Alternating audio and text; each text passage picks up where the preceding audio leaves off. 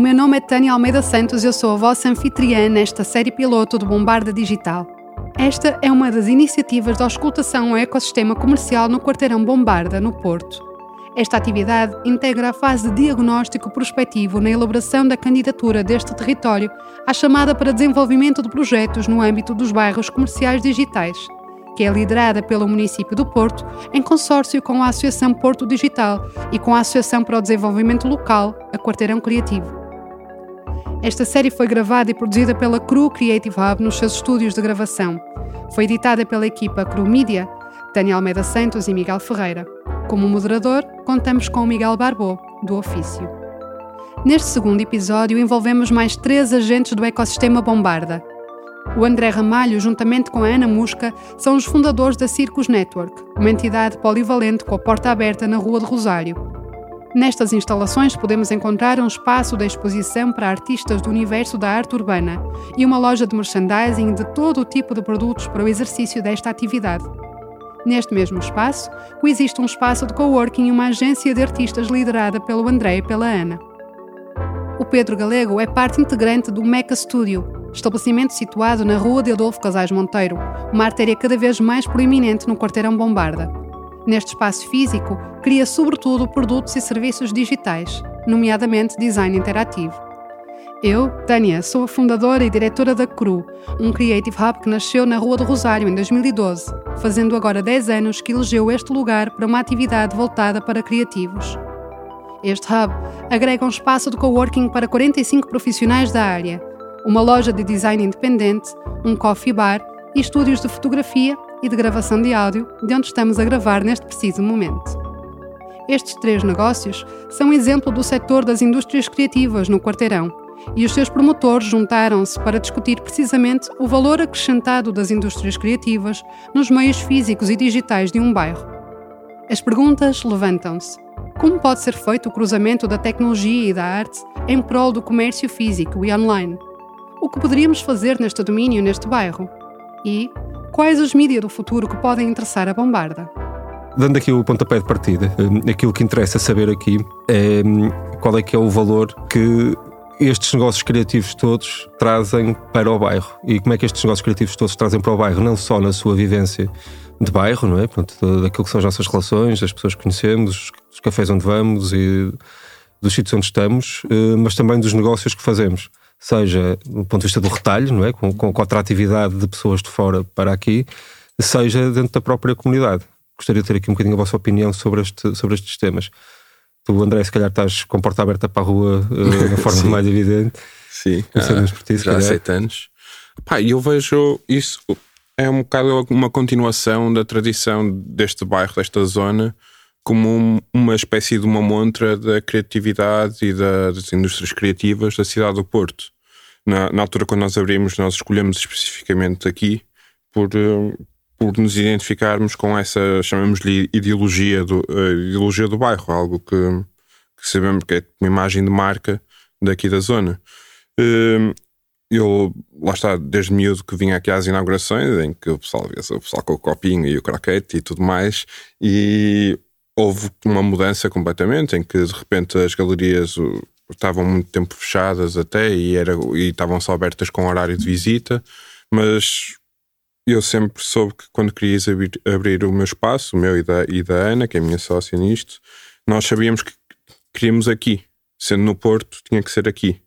Mais por isso, porque sabíamos que era importante para nós estarmos englobados nessa tradição, nessa, nessa ideia de que existe um bairro das artes e que, no qual queremos estar envolvidos e queremos fazer parte e ser integrantes deste, deste meio. E vocês sentem isso, sentem isto, esta identidade aqui mais forte noutras zonas da cidade ainda? Ou seja, há 10 anos atrás ou há 7 anos atrás era muito evidente, mas hoje em dia. Não. Estás a perguntar se essa identidade existe sim, noutros sítios? Sim, sim. Eu acho que está a ser criada noutros sítios. Sim.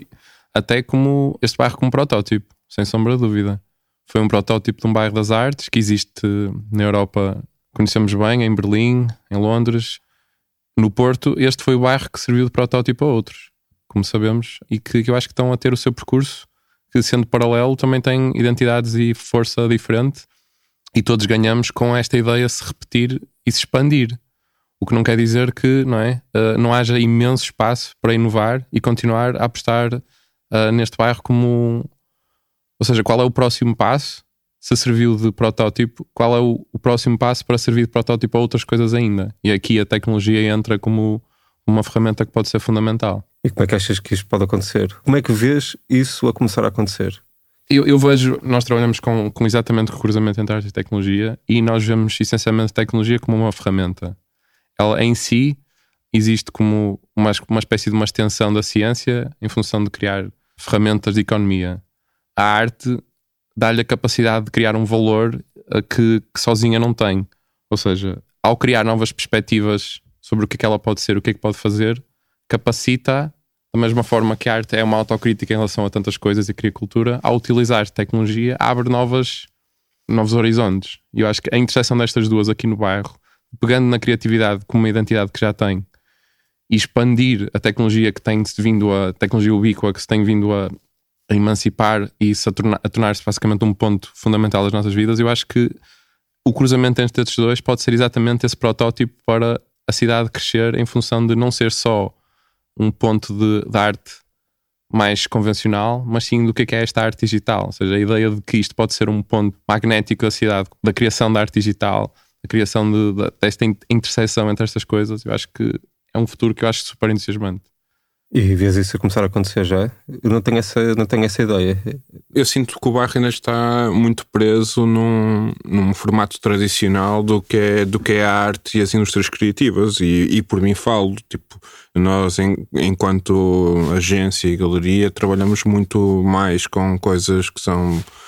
Eu ia dizer palpável, não querendo dizer que a, a parte tecnológica não é palpável. Tipo, mesmo a questão de se formos para NFTs e tudo isso eu não, não sou um velho de restelo que vai dizer que isso não é, não é palpável, mas eu noto que aqui no bairro ainda se trabalha com telas, impressões, serigrafias e essa objetos de, de cerâmica de, e continua a ser o principal foco das entidades, das organizações que estão aqui no bairro. Mas no futuro eu vejo esse como o único caminho para subsistência. Nós principalmente com o início da pandemia, começamos a deixar-nos de focar tanto no que fazemos na galeria para mais para uma diversificação para o que fazemos fora, tipo a colaboração com empresas para a comunicação digital e tudo mais. Porque a certa altura pensamos, se com esta pandemia, imagina que temos que fechar a loja outra vez, nós não podemos estar dependentes de ter uma loja aberta ao público para a nossa atividade. Então, essa diferenciação digital é, um, é o nosso caminho para os próximos cinco anos é muito evidente a importância para quem tem loja de porta aberta não é? e a importância que teve o digital. Eu aqui, se calhar, já, já começo a falar do comércio online como sendo comércio tradicional, ok? Uma questão de escalas. Sim. Quando penso em comércio tradicional hoje em dia, não é? entretanto tem as coisas mudaram. Online. Tem um componente online, acho que é mais uma questão de, de, escala não é? e de propriedade do que propriamente do, dos canais que estão a ser utilizados. Não é? Portanto, ou seja, Sim. aquilo que me, que me deixa assim aqui um bocadinho hum, curioso é perceber como é que, do ponto de vista de, da projeção de um bairro destes, como é que nós podemos fazer uh, esta projeção através do digital de uma forma que não se limite só à parte do e-commerce? Eu, eu acho que é engraçado ser eu a dizer isso porque sou provavelmente a pessoa mais uh, o geek que só cria coisas tecnológicas, mas eu acho que a componente física é absolutamente fundamental. Eu, eu diria duas coisas aqui. Primeiro, o sítio onde se, onde se produz é físico.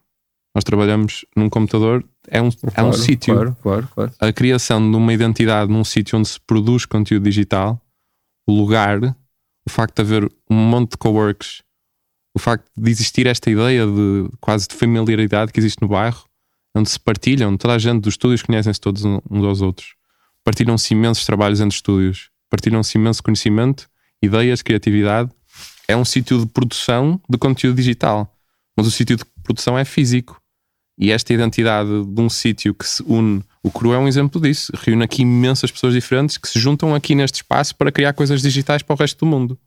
E eu acho que a Circos igualmente. Sim. E eu acho que esta ideia de se criarem as inaugurações simultâneas como um ponto de contacto entre pessoas que produzem para cá, e este é um ponto magnético que depois existe no mundo todo, o metaverso pode ser interpretado como isto, como uma ideia de que é um espaço virtual, é, mas tem que ser feito em algum sítio. E, e esta sobreposição do layer físico com o layer virtual não existe ou seja, a ideia de que a cloud existe na nuvem, existe, um, existe um servidor, existem computadores, o, o conteúdo é sempre criado em sítios. Um, e o metaverso também é criado em sítios. E se isto for um ponto de criação de conteúdo, de criação de seja de, de conhecimento, seja dos próprios produtos de e-commerce, ou seja, a criação da obra que depois é vendida, se for criada aqui, isto continua a ser um bairro, um quarteirão magnético. Um, e no fundo, a discussão e aqui o desafio é de que forma é que nós podemos utilizar a extensão digital como, como forma de potenciar aqui o crescimento económico local deste, de, das pessoas uhum. que vivem e trabalham nesta zona, não é? E, uh, e de que forma é que essa extensão digital dá de volta à componente física também que nos traz uh, visitantes, não é? Uh, nesse sentido, é interessante pensarmos porque, por exemplo, o caso das inaugurações simultâneas é um caso muito flagrante de como um evento ao longo dos anos foi sempre trazendo uh, novos visitantes, pessoas que não conheciam, portanto, há os, os, aficionados pela arte que voltam e voltam e voltam sempre por cada uma das seis edições que há por ano. Uhum mas existe sempre público novo, não é? Existe sempre uma audiência nova. E isso também vai nos rejuvenescendo este, os clientes que, que são trazidos à, à, loja física e que depois, eventualmente, continuam fidelizados através de uma ponte digital. E isso é uma, um, é, esse circuito físico é, é, é, bastante importante, pelo menos na componente loja que nós temos aqui na CRU, é, é, tem sido importante. Eu sei que tu, André, andas sempre também muito à volta dessas eu, datas. Eu posso, estes dois últimos anos são, são um bocado diferentes. diferentes. Mas nós, eh, uma coisa que estávamos a fazer era, por exemplo, nós estávamos a tentar que as nossas inaugurações não coincidissem com as inaugurações simultâneas. Uhum. Pá, porque as nossas inaugurações, por norma, têm bastante gente. Uhum e se aliarmos a uma coisa de inaugurações simultâneas, nós não temos capacidade para interagir com as pessoas todas que entram na loja. Claro. Então começamos a, a ver que não funcionava assim tão bem. Então, para nós era mais vantajoso, imagina, termos uma inauguração uma semana antes das inaugurações uhum. simultâneas, depois das inaugurações simultâneas, aí absorvemos essas pessoas todas diferentes, que na realidade são pessoas que não vão lá porque vão a circos de propósito, mas são pessoas random que estão a passar e vêm cá alguma coisa lá dentro. E assim conseguimos dar atenção ao pessoal que, que realmente é interessado e que vai às, inaugurações, às nossas inaugurações porque quer mesmo ver aquilo. E estamos com eles e normalmente temos sempre música, temos cerveja, essas coisas todas. E é quase como se fosse um convívio. E depois nas inaugurações simultâneas conseguimos apresentar o que nós fazemos pessoas novas. Um público mais vasto, não é? Que não viria, não viria de propósito não, é, e portanto acabam por chegar é, a mais gente. Nós às vezes, porque imagina, acordamos de manhã nem nos lembramos que são inaugurações simultâneas por algum motivo e de repente na loja pelas pessoas que entram, que são pessoas que no dia a dia ou em situações normais nunca lá entrariam, percebemos logo que, que, que são inaugurações simultâneas. Eu, eh, agora, já que estás eh, aqui a, a falar sobre isso, tu na Circos és responsável pelo planeamento e agenciamento de uma série de artistas e de Sim. arte urbana que uhum. uh, pode-se dizer que fazes mais trabalho fora do Porto do que no Porto. Sim, no, no Porto. Eu, eu, acho que não faço trabalho dentro da arte urbana, não faço trabalho no Porto desde 2014. Pronto, o que não deixa de ser curioso. Mas eu gostava de saber sobre a tua opinião quando uma Câmara, uma autarquia, um se encomenda um mural um, numa empena de um prédio, num conjunto de edifícios, qual é a intenção com essas intervenções? Ou seja, de que forma é que as pessoas pensam que a arte urbana pode dinamizar as zonas onde estão? Eu vou tentar não dar um tiro no pé, porque a verdade é que muita gente usa a arte urbana como forma de reabilitação imobiliária e de zonas de cidade e como uma forma de disfarçar os problemas que determinadas pessoas têm. É tipo um penso rápido. A arte urbana vira um penso rápido que, que as autarquias decidem pôr em certas zonas da cidade. Uhum. Quando que o efeito pode ser, pode ser outro. E há cidades que fazem isso bem e há cidades que fazem isso mal. A verdade é essa. A Ana está neste momento a, tirar o, o doutoramento nessa área, nesse sentido, já fez o mestrado e tudo mais nisso. Eh, estamos neste momento a colaborar com a Expanding Roots, que vão lançar um documentário ainda este ano que se chama Curadores de Rua sobre a arte urbana e o grafite no Porto e que, entre muitas outras coisas, fala disso. Um, Sim. Vocês acham que, eh, mesmo até nesta discussão de, no fundo, quase os pensos rápidos para problemas urbanos ou para zonas mais degradadas ou feias ou que precisam de alguma cor, Existe também a possibilidade dessa extensão digital uh, nisto que é a arte urbana e uh, no que claro é. Que sim. Como é que vocês veem isso? Porque Olha, isso, isso para já no Porto não, não tem muita expressão, pois não? Ou mas, tem? Mas não tem, mas não tem muita expressão. Eu estou a dizer comparado com grandes cidades. Sim, claro. sim, sem dúvida. Sabes, tipo, é uma coisa ainda muito de nicho. Mas eu vejo potencial para isso. Vocês lembram-se, por exemplo, na Avenida de França, quando havia aquela parede que estava sempre com os cartazes da Casa da Música, do Teatro Nacional São João Sim. e tudo uhum. mais. Eu consigo imaginar voltar-se a essa coisa dos cartazes impressos, mas se calhar com uma componente de realidade aumentada, com. Percebes? Sim, sim, Acho que era uma cena que funcionava lindamente, por exemplo.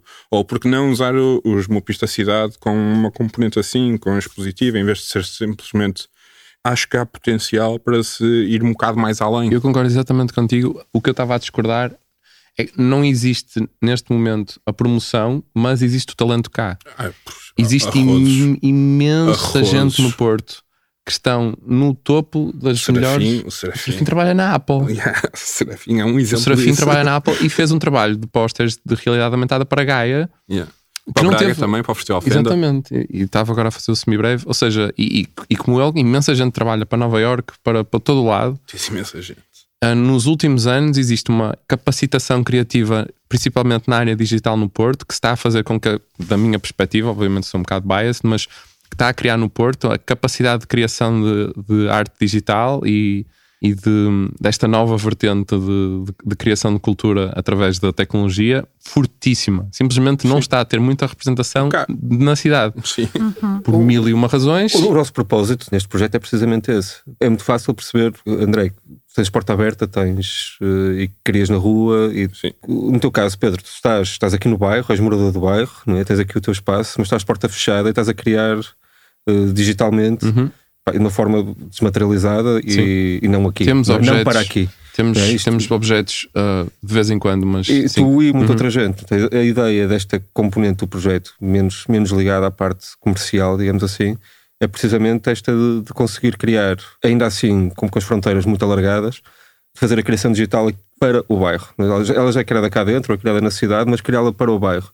E precisamente as questões da realidade aumentada, mesmo o, o facto de termos uh, algumas ideias do ponto de vista de hardware que podem ser interessantes, com portais e coisas do género, mas que possam fazer este.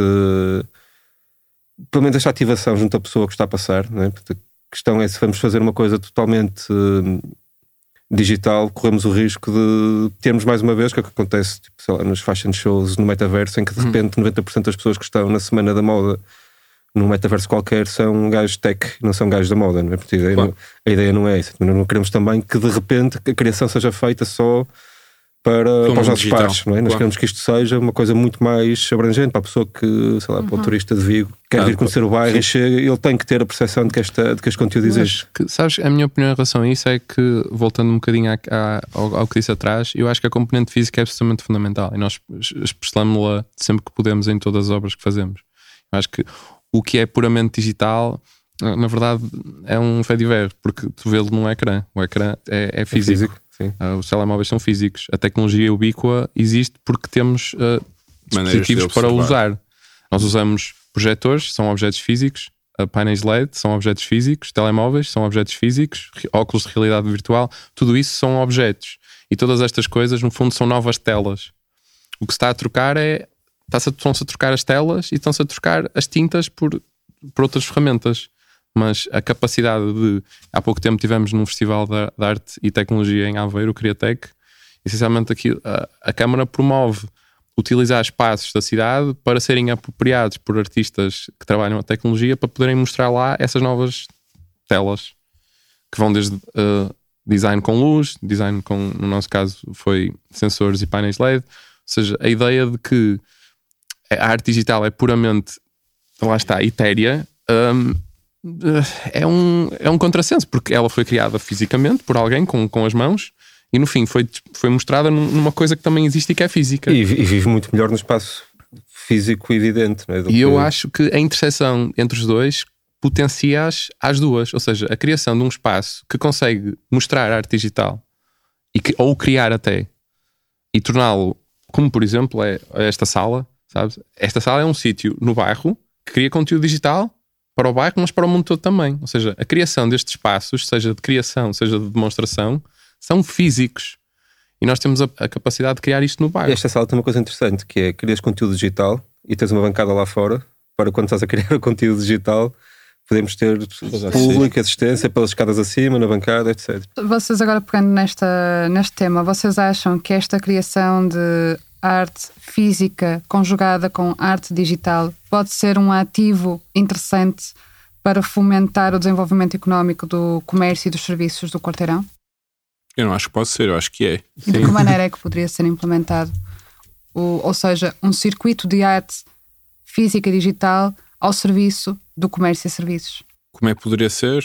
Era importante haver uma comunicação entre os negócios do bairro, porque as coisas funcionam se houver uma certa coesão entre elas, principalmente a nível de o que fazer, o, tipo, a nível de investimento que cada um faz nas suas coisas. Por exemplo, uhum. se decidimos que vamos fazer as inaugurações simultâneas, tem que haver um investimento tipo, a nível qualitativo que tenha impacto de todos e tem que ser coordenado.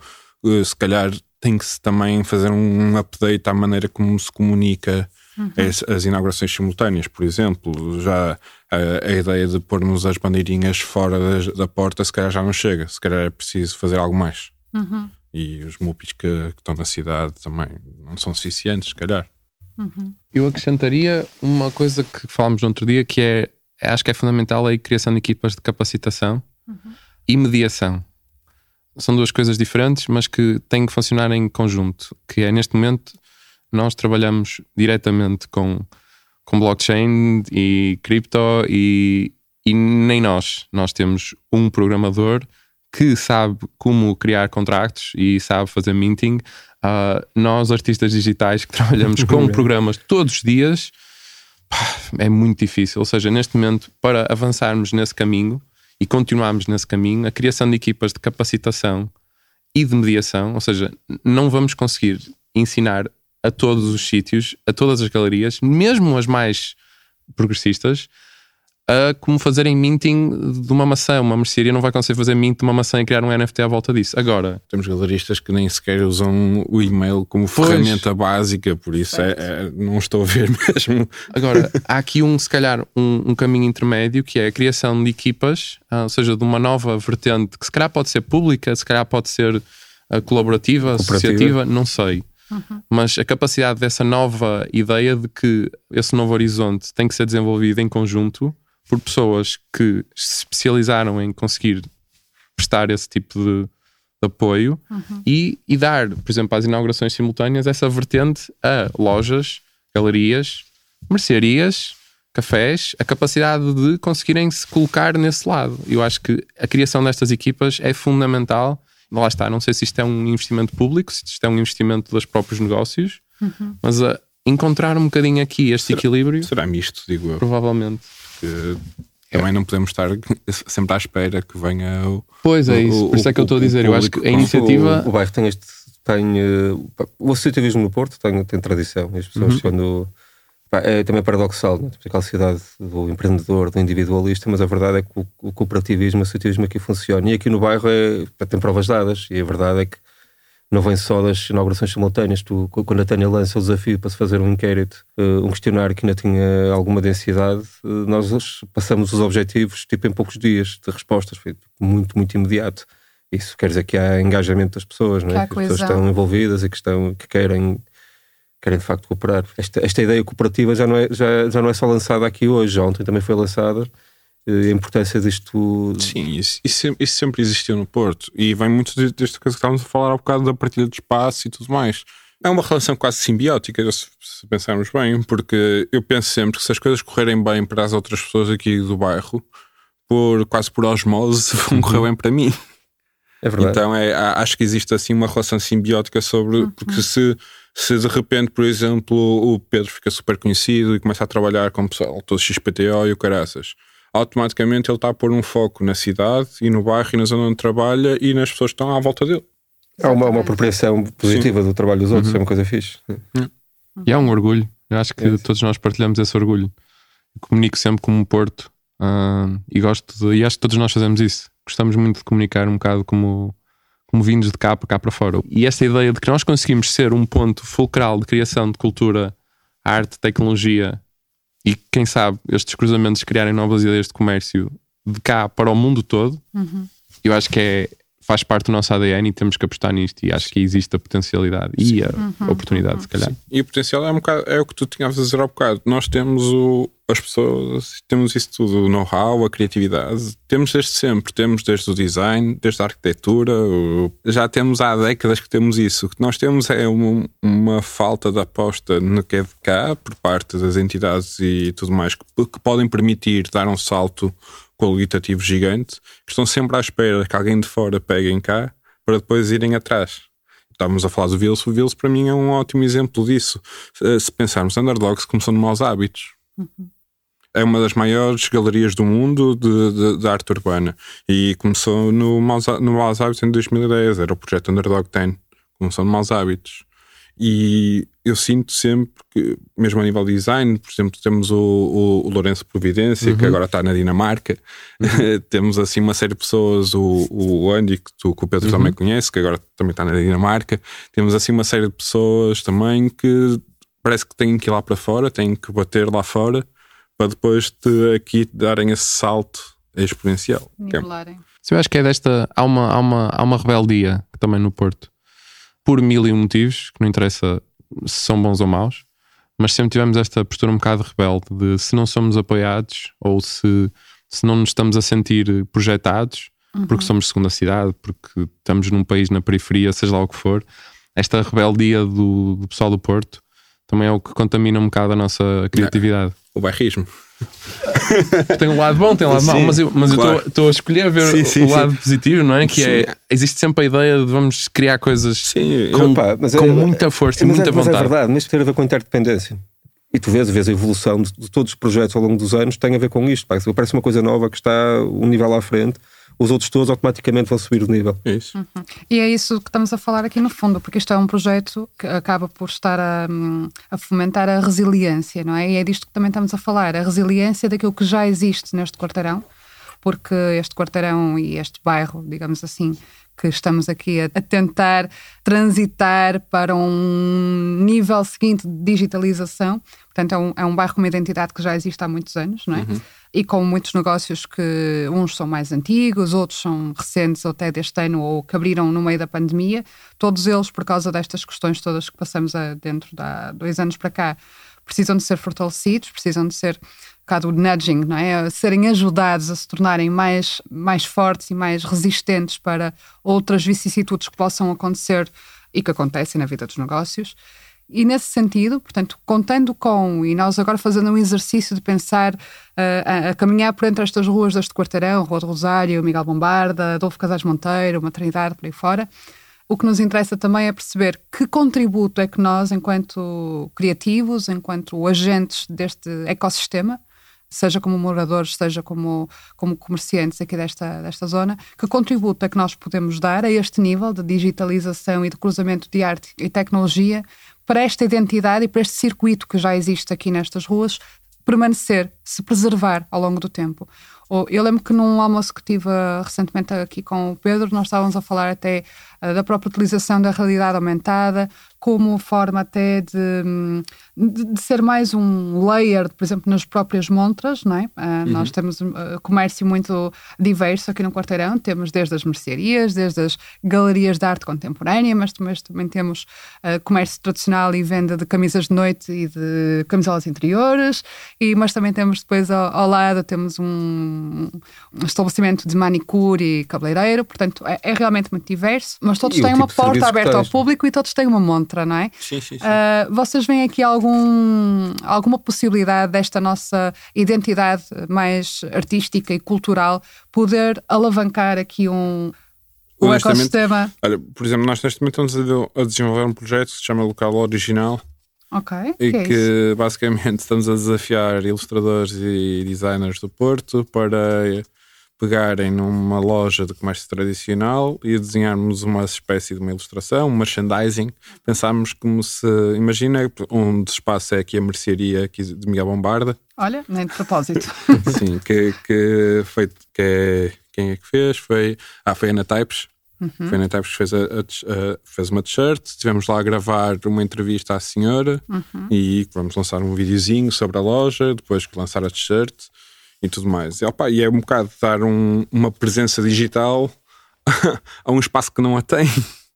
E, e também por uma questão de preservar hum, preservação de memória coletiva. Uhum. Porque há muitos desses espaços que estão quase que em vias de, de desaparecer. Mas eu vejo tipo há certas pessoas, certas entidades que têm quase que um, uma obrigação social, entre aspas, de devolver alguma coisa ao bairro. Isto não é uma iniciativa nova, isto foi inspirado numa coisa que, que a ESAD fez há muitos anos, em que os estudantes da ESAD tiveram a intervir nas montras de comércio tradicional não sei se vocês se lembram disso. Lembro, sim, senhor. O quintal tinha uhum. uma montra sempre intervencionada por eles. Isto não é uma ideia revolucionária, foi pegar na ideia deles e tentar fazer algo mais.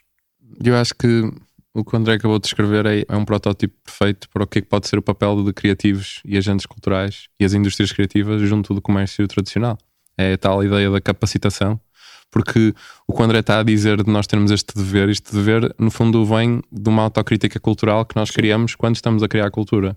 Nós sentimos-lo porque somos agentes culturais e, e, valorizamos as pessoas do bolhão e valorizamos Sim. as frutarias, e isso dá-nos um bocado não só a consciência, como também as ferramentas para o fazermos. E se Bombarde for uma oficina viva de capacitação de comércio local no mundo digital, ou seja, na qual as pessoas vêm ver não só as coisas que nós estamos a fazer, mas onde elas se fazem e como elas se fazem, uhum. e criarmos esse centro magnético do que é que é o futuro do comércio e da forma como, exatamente como Sim. nós podemos transformar as montras, transformar as montras em AR, transformar as montras em, em sítios que turistas adoram, mas também que os próprios produtos tornam-se mais interessantes, porque no fundo aqui cria-se cultura e nós criamos essa cultura visual também.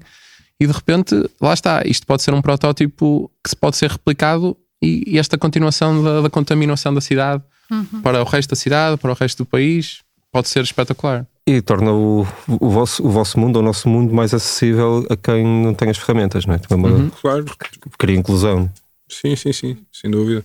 Pá, por exemplo, neste caso, o projeto que nós usamos, fomos buscar, foi a mercearia aqui em Bombarda, a Casa Express, o Rocha Leitão, que é a loja de ferragens. Atenção, eu, eu não moro aqui no bairro, mas moramos na Rua de Ceuta, que é, uhum. é, é relativamente aqui perto eu fui buscar os espaços que no meu universo fazem sentido. Que eu, que eu, onde eu vou, se não vou diariamente, vou, vou muitas vezes. Para mal da minha saúde, também vou muitas vezes ao expresso comer rojões, mas. Uh, eu também, eu também. Isto acaba por dizer, nós não somos, apesar de nós estarmos aqui a fazer esta intervenção para este, este pensamento, este exercício uh, para este bairro, para Bombarda Uh, como vocês até próprios na pandemia também dizem, nós não somos uma ilha. E yeah. por causa da dimensão do Porto, o que acaba por ter impacto em Bombarda tem uma externalidade positiva claro. para uma área geográfica muito abrangente, porque nós percebemos que, que a extensão de Bombarda que faz com a Rua de Estufeita, com a claro. Praça Carlos Alberto, com o Palácio de Cristal, com a Zona da Maternidade, a Zona da Boa Vista, uh, ou seja, o, o, que é, o que é impacto para uma zona acaba por ser uma, uma claro. Um, um campo fértil muito mais alargado do que apenas estas ruas que estamos aqui a delimitar, porque faz parte da, da, da identidade do bairro e também da, da call que estamos aqui a falar dos bairros comerciais digitais. Yeah. Mesmo o, o, mapa do quarteirão uh, já foi desenhado diversas vezes e, e nós não estamos agora a desenhá-lo pela primeira vez, não é? O mapa do quarteirão já houve cartazes de bombarda uh, muito baseados até na sua, na, na sua geografia, não é? Portanto, na sua posto. Não, não sentes por vezes quando se, eh, existe muitas vezes o recurso à designação do quarteirão de Miguel Bombarda uhum. e que isso a nível de comunicação não faz com que as pessoas que não conheçam uhum. que identifiquem meramente a rua de Miguel Bombarda ao invés de todas estas ruas?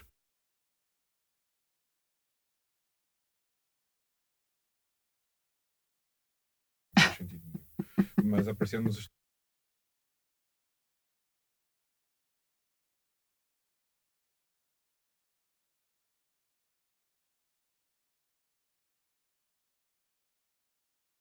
Pois, isso, isso, também tem, tem que ver não só com a, a, a, comunicação do que é que é, o que é que não é, ou, onde é que as pessoas estão, e tem a ver também com uma harmonização urbanística que permita às pessoas perceberem que estão ou não estão no, no, na área delimitada pelo, uhum.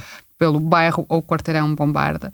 Claro que Miguel Bombarda, a rua de Miguel Bombarda tem uma, tem um, tem uma força porque no fundo é o que dá o nome ao quarteirão e era onde existiam antigamente a maior concentração sim, de, arte, sim, sim. de galerias de arte contemporânea e esse espírito foi contaminando e foi, no fundo, expandindo a partir desse, dessa artéria claro. principal. Mas eu acho que tens toda a razão, porque eh, as outras ruas ficam um bocado na sombra de Miguel Bombarda, porque o circuito só é formado em dias de inaugurações simultâneas, não existem ferramentas de navegação não. em Bombarda que permitam às pessoas saberem onde é que estão e para onde é que podem ir. Nem sinalética.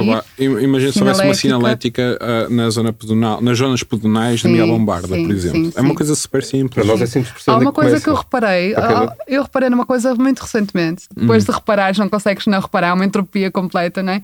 É que não existe uma placa a dizer bombarda, existe uma placa não. daquelas brancas. Não. Ou seja, tu tens uma placa branca a dizer Carvalhido. Carvalhido não é uma rua, é uma zona, não é uma Sim. freguesia também. É uma zona da cidade. Tens isso a dizer Sedufeita. Sedufeita que é só uma rua. Ou então pois. a freguesia tem uma, uma placa a dizer Sedufeita. Tens uma, uma placa a dizer Antas. Antas também não é uma freguesia. Antas também já não, é uma freguesia uma... também, agora é a União de Freguesias, tudo e mais alguma coisa. E para aqui tens uma placa castanha, daquelas placas culturais, a dizer Galerias de Arte, mas Bombarda não é só Galerias de Arte. Não.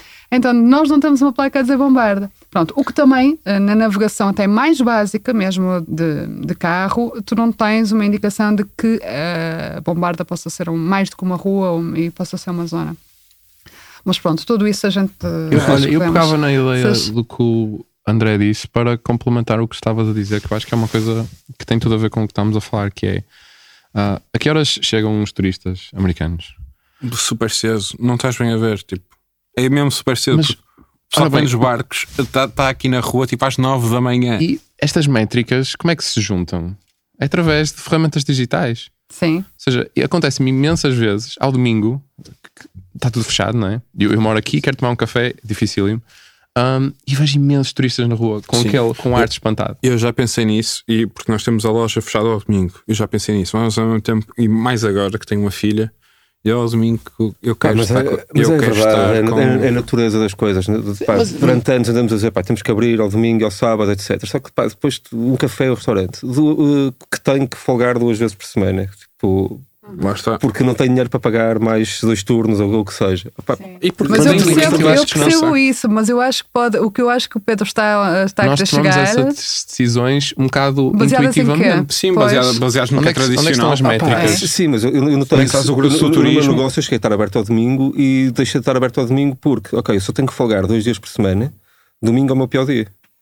Pronto, okay? Miguel, Ou então tem que... clientes que têm, abrem ao domingo e dizem: Eu não estou para isto. É o dia mais cheio mas estão as pessoas todas que não que não, não me interessam. Pronto. De qualquer maneira, essas, eu percebo o que queres dizer, mas essas decisões seriam muito mais informadas se houvessem uh, métricas. métricas. Uhum. Ou seja, se tu começas, porque tudo é, tudo é negociável. Pensamos, Imagina que tu chegas à conclusão. Nós já pensamos nisso, abrimos ao domingo, fechamos à segunda.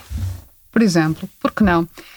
E pode, não, pode não ser possível para ti por motivos, por exemplo, familiares neste momento, mas Sim. pode ser possível para o teu vizinho claro. tomar essa decisão. E esse teu vizinho pode claro. contaminar outro ao lado claro. ou também tomar essa decisão. E de repente temos um bairro aberto sete dias por semana, mesmo que não estejamos todos ao mesmo tempo. Mas eu diria que e isso, não, não e essas métricas. Sete dias por semana. A questão é. Uh, métricas não, o bairro sim, sim, o bairro sim, não os, não os negócios Não, mas se calhar, se calhar compensa-lhe mais estar aberto ao domingo e fechado à terça-feira, por pois. exemplo. Ele precisa ter métricas, e pois. métricas, dados que o potenciem isso. Dados Nós pensamos, e, e Analytics que, hoje em sim, dia são, são uma das ferramentas principais do mundo digital. Isto é uma coisa um bocado à parte, mas eu lembrei-me. Há um documentário no YouTube super engraçado que é sobre o, um, os parques da Disney. Sobre uma coisa que eles têm que é o Fast Pass. Ah, eu vi isso que é o ah, Fast Pass. não sei o que é que, que é. é. um, é, eles, a dada altura, perceberam-se que as filas eram demasiado grandes. Então começaram num processo absolutamente caótico e completamente descontrolado e, e engraçado. Correu muito mal e depois correu muito bem. E depois muito mal e depois muito bem. Depois... A história em si é, é dramática, ao estilo de um documentário do YouTube. Mas a história de como se tenta criar formas de seguir o movimento das pessoas e criar interesse e, e não criar. E, e, esse comentário é super engraçado porque está sempre ali na barreira entre o físico e o digital e depois criaram-se umas pulseiras super digitais, mas depois aquilo foi um falhanço. E depois as pessoas gostavam era de criar os cartões. Mas no fundo tudo aquilo é um misto entre tecnologia e vontade de ver arte e vontade de ver cultura. Esse comentário pode ser engraçado. Uh, mais Disney Fast Pass. bibliografia para a nossa. Eu diria é quase é mais entretenimento do que informativo, mas, uh, mas tem tudo a ver com o que nós estamos a falar. Mas tem, tem tudo a ver. É, é, nós às vezes tentamos soluções muito complexas e digitais quando depois, quando depois o, o mais básico o que não, não é o comportamento um trabalho mais básico. Que fizeste no computador, analisar dados. Isso também é trabalho digital, só que no fim, se calhar, não é uma coisa, não é um relógio smart. É? Que será a solução. Enfim, é, é um torniquete. É, é só uma placa ali. Exato, se calhar. É, exatamente. Foi um comentário à parte. Super obrigada a vocês dois. Nada. E muito, muito produtivo. Sim. Este foi o segundo desta série de três episódios piloto do Bombarda Digital, uma produção da Cru Creative Hub. Foi moderado pelo Miguel Barbô do Ofício e editado por mim, Tânia Almeida Santos, enquanto que a mistura e a música original estiveram a cargo do Miguel Ferreira. Neste tema, discorreu-se acerca do valor acrescentado das indústrias criativas nos meios físicos e digitais de um bairro, os potenciais efeitos do cruzamento da tecnologia e da arte em prol do comércio físico e online, e enumeraram-se os mídias do futuro que podem interessar a Bombarda. Discutiu-se o papel da street art, da arquitetura e do design interativo e da contribuição dos eventos na ativação de um território comercial. Agradecemos sinceramente os contributos do André Ramalho e do Pedro Galego, com os quais esperamos continuar a contar no decorrer deste projeto. No último episódio, vamos estar à conversa com a Virgínia França, da Loja, e com o Gonçalo Cruz, do Platform, sobre o futuro das lojas físicas. Não percam, contamos convosco.